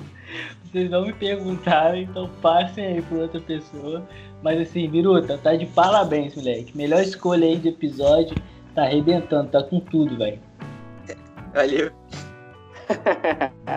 e agora eu vou passar a palavra pro conceituado e notório Ramir Fernandes. Ramir Fernandes, fala pra gente sobre Stranger Things. É uma série que traz muita nostalgia pra quem gosta de, de filmes, quem viveu essa época, né? Que é uma série bem ambientada mesmo, com, com todas as peculiar- peculiaridades da, da época. No, é, nessa parte a série é perfeita. E é uma série que não. Eu, na minha opinião, é uma série simples que não puxa muito pro lado de.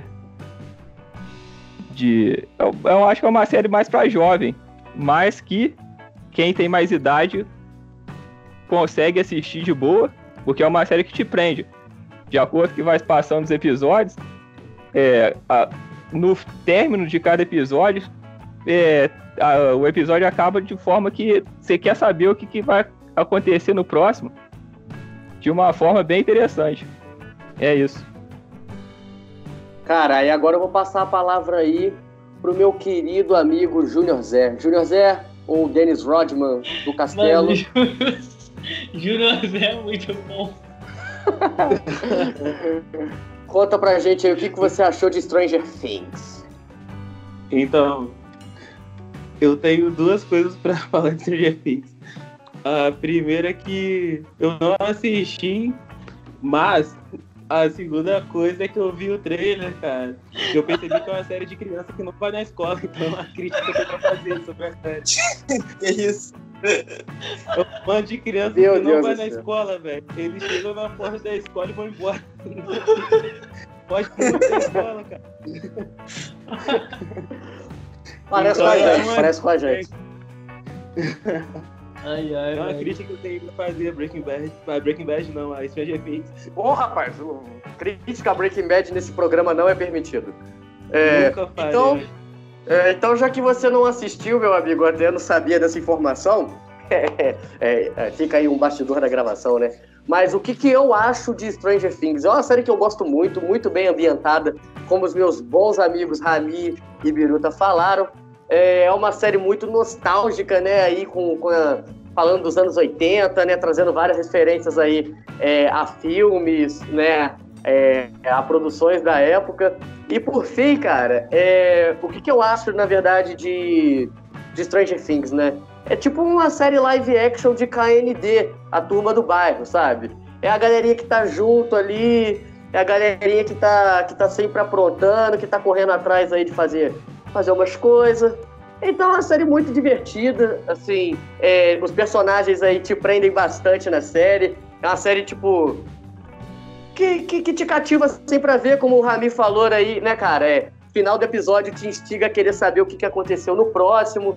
E assim, quando você vê a série, você já tá lá no final da temporada querendo mais. E assim, já fica aí que a quarta temporada ela tá confirmada, né, galera? Então, logo logo aí a gente vai ter mais novidades sobre Stranger Things. Biruta, faz um complemento pra gente aí da série. Então, a, a série ainda trata também da questão do. Ele pega, ela pega um contexto muito interessante relacionado à Guerra Fria, né? Então, o que torna a série ainda mais interessante nesse sentido é que ela pega também esse contexto ali da, da Guerra Fria nos Estados Unidos, um contexto político que é bem legal, que é bem apresentado, inclusive.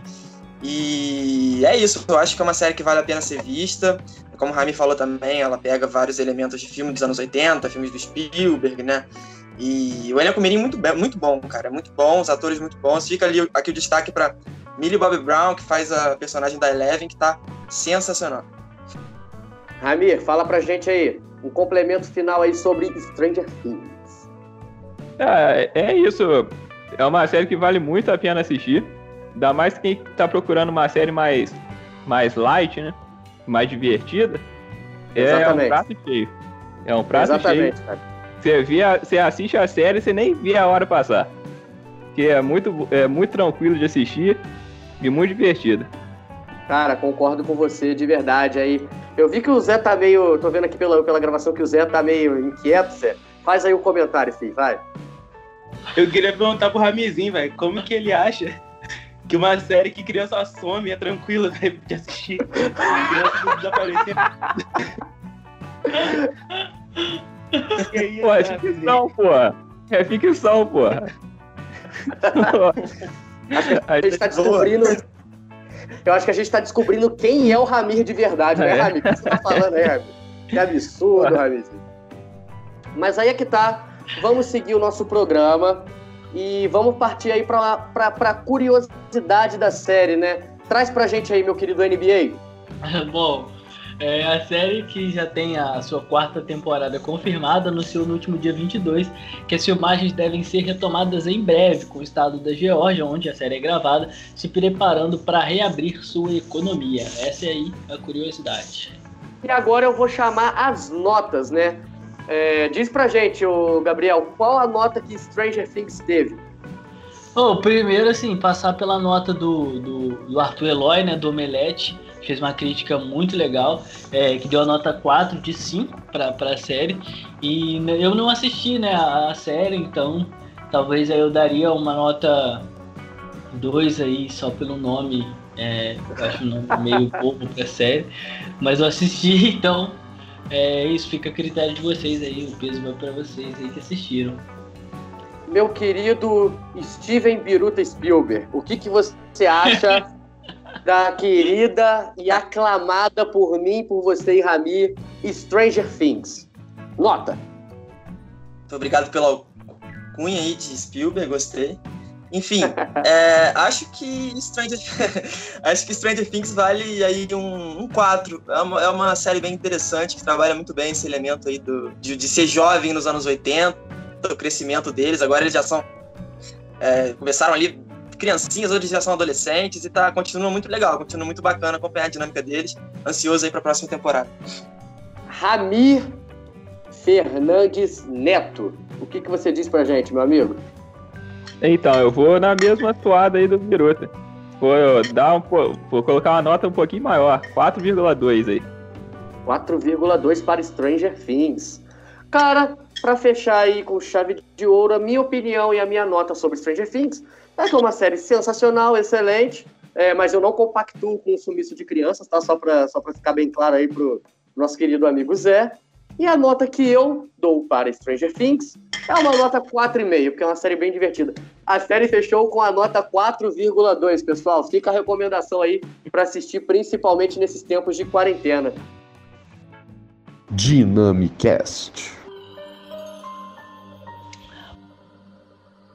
Bom, e para fechar o programa de hoje, chegamos à série The Walking Dead, que é quase uma novela aí de tantos capítulos e coisas que tem, mas enfim. Na série, um apocalipse provoca uma infestação de zumbis na cidade de Cynthiana, em Kentucky, nos Estados Unidos, e o oficial de polícia Rick Grimes descobre que os mortos-vivos estão se propagando progressivamente. Ele decide unir-se aos homens e mulheres sobreviventes para que tenham mais força para combater o fenômeno que os atinge. E a partir daí, o grupo percorre diferentes lugares em busca de soluções para o problema. Quem assistiu a série aí, vamos começar, levanta a mão, então vai o Zé. Zé, chama o moleque. Cara, eu assisti bastante coisa de The Walking Dead e assim, o começo da série chama muita atenção, te prende bastante, porque, pô, é um apocalipse zumbi, né, cara? Não tem como chamar atenção. E, infelizmente, de, com o decorrer da série, ela foi se perdendo um pouco, cara. Mas no começo ela tem um, um bom desenvolvimento de personagens. É, tem, uma, tem umas mortes, assim, bem chave pra série, pra, pra dar um segmento bom pra ela, né? E eu assisti, se não me engano, até a sétima temporada, cara. Até ali tava, tava indo para um caminho não muito maneiro para é, levar em consideração o que aconteceu no começo da série. Aí eu já eu parei de acompanhar depois da depois da sétima temporada, se não me engano.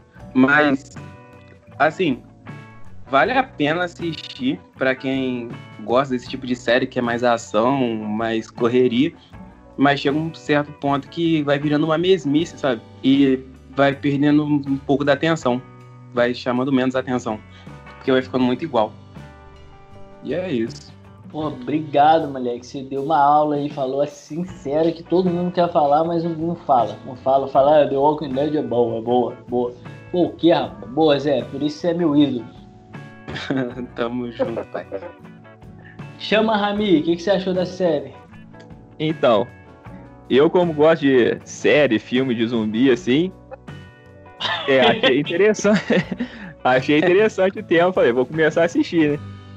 Aí, pô, até a quinta, a quarta e quinta temporada, a série é sensacional. Não tenho que colocar defeito na série. Bem desenvolvida, os personagens se desenvolvem de forma espetacular. Mas chegou naquela, naquela parte que o dinheiro falou mais alto. Né?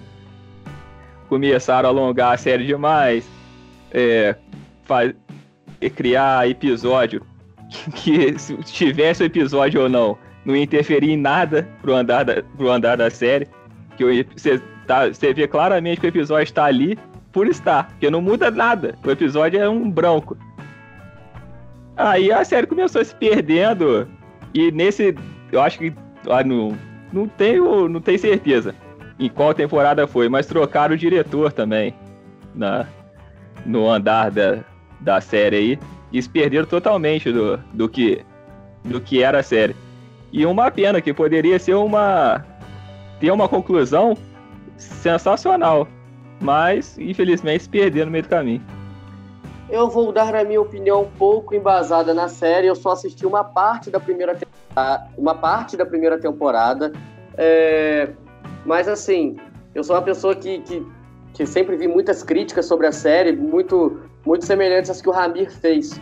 É, parece que é uma série muito interessante até a quinta temporada, mas se tornou uma série muito comercial, né? Que vai lançando episódios assim para fechar uma temporada, que não tem um conteúdo totalmente pronto para ir lançando, né? Eu sei que ela é, base, é, ela é baseada, né, acho que em história em quadrinhos, né?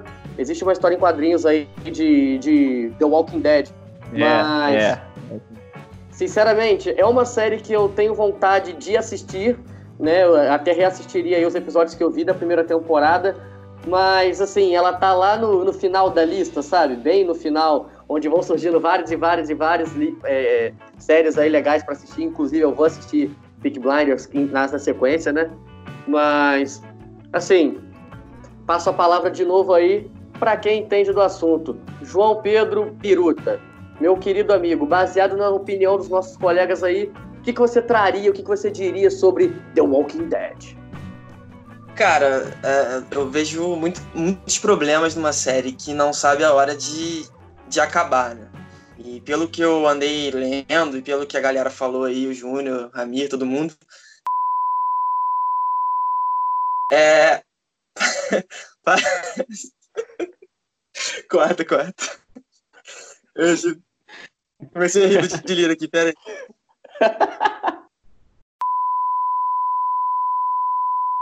então, mas dizendo, eu, eu, acabo ficando meio desanimado com a série que não, não, não soube acabar, assim, sabe? Que foi caça-níquel, tentando ganhar mais dinheiro sem se importar com, com a obra em si. Acho que é, é, uma, coisa é uma coisa infeliz isso, mas é, acontece.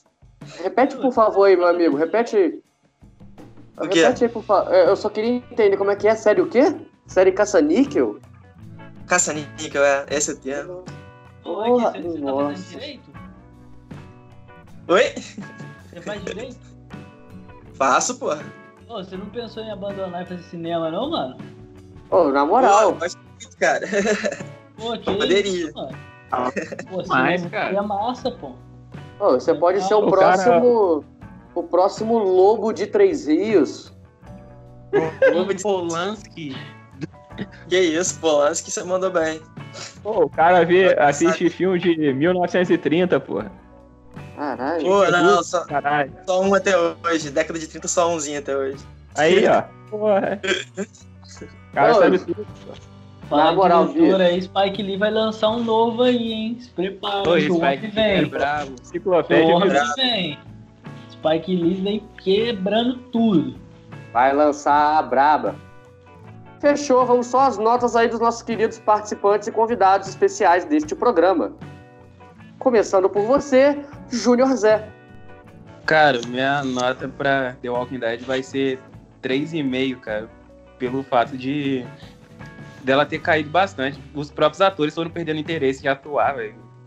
Quiseram sair e acabaram morrendo, né? Tem- é a série mais fácil de tirar ator, né? Porque é só uma. Então minha nota vai ser 3,5, porque foi decaindo bastante ao decorrer do tempo. Lança a opinião braba agora aí pra gente, NBA. Olha, assim, é... falando com embasamento assim incrível, a minha nota é 2. Brincadeira, não assisti, as- então, então é zoeira, zoeira, galera. Não assisti, então. Quer dizer, comecei a assistir, mas deixei de lado, não me prendeu, não. Ramir, fala pra gente a sua nota. Então, pelo até a quarta temporada, seria uma boa nota, mas pelo que cagaram tudo depois, vai, total vai 2,5.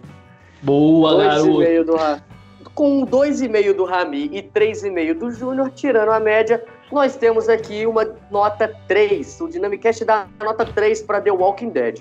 E é isso. Vou passar a palavra para o fechamento deste incrível episódio, onde contamos com a colaboração de verdadeiros é, astros de Hollywood aqui com a gente, né?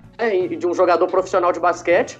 É, eu vou passar a palavra para o meu querido amigo Gabriel Ferreira para fazer o encerramento deste programa maravilhoso. Dynamicast.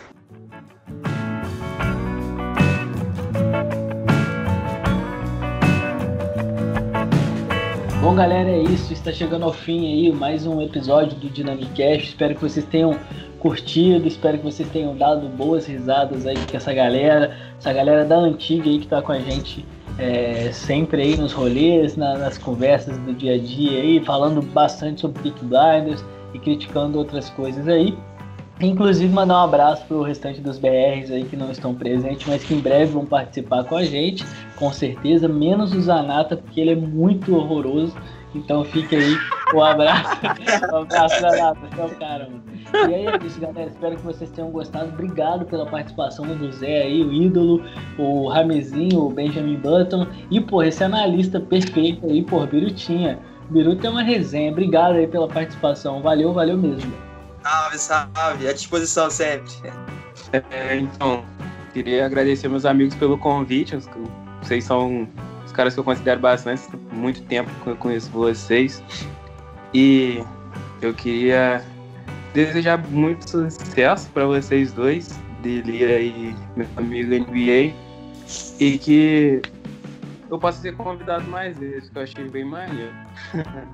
É, um abraço Um, um abraço aí no castelo aí, fi. É nóis. Castelão é o, é o bicho. Agora aí, fala pra gente aí, o nosso querido João Pedro Biruta, o que, que você achou, né? Qual o recado final que você tem aí pra dar pra galera do Dynamicast? Pô, primeiro agradecer aí é, pelo convite, gostei muito. Tô sempre à disposição aí porque precisar. Se quiser chamar de novo, tamo aí. É, parabenizar aí pelo, pelo projeto, tá muito bacana. É, espero que dê muitos frutos ainda aí pra frente. E mandar um salve pra galera dos BR aí. Em breve espero poder reunir geral pra gente poder tomar aquela cerveja, fazer aquele churrasco, aquela resenha máxima que a gente sabe fazer como ninguém. E já tô botando duas Heinekenzinhas pra gelar ali já e ficar bem tranquilo. Pensando nessa galera linda. Quando a gente vai se reunir de novo aí. Um beijo e um abraço, tamo junto. Ele emocionou, ele emocionou. E agora a palavra pro cara de Três Rios, um dos melhores volantes que o Independente Futebol Clube já teve. Passo a palavra ao querido e amistoso Ramizinho. Ramizinho Camisa, que camisa teve- 8 classe. É, é, o Ramizinho teve o prazer de jogar com, com uma galera muito boa, né? Ramizinho que conheceu Garrincha, que conheceu Pelé, Newton Santos. Ramizinho, lança a braba. Então, vou, primeiro vou agradecer aqui a participação. Gostei muito. É, fico no aguardo de novas oportunidades. E desculpa qualquer coisa. E desejo sucesso para vocês. Que o trabalho tá sensacional, extrema qualidade. E você falou independente, pô, um time que nunca ganhou uma partida, né? Aí, aí você me quebra. Ah, mas essa vai ser uma. Essa com certeza vai ser a resenha de um próximo episódio. Galera, Pô, aí, aí, aí. Aí, pode fazer o jabá aqui? pode fazer o jabá aí. Ah, então tá beleza. Você que, é, que torce pro Vasco, 3 Is região, segue lá no Insta, no Instagram, VasTR. Ok. tu tá de sacanagem, tá? Aí eu Ah. fazia parte da maior torcida organizada de 3 Is região. Vai tá de Vasco é, brincadeira, pô. Esse cara é lei, esse Ah, cara é.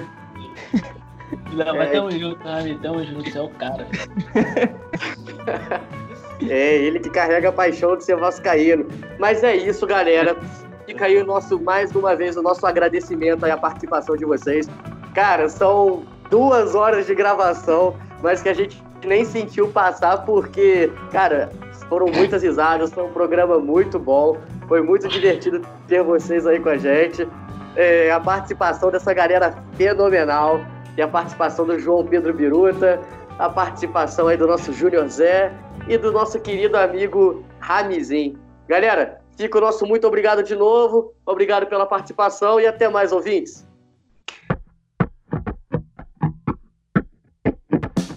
O Dynamicast de hoje é um oferecimento da Loja Zero, uma marca apaixonada por recomeços. Acesse www.loja-zero.com e siga o Instagram, arroba, loja zero e confira as ofertas. Versão brasileira Dynamicast.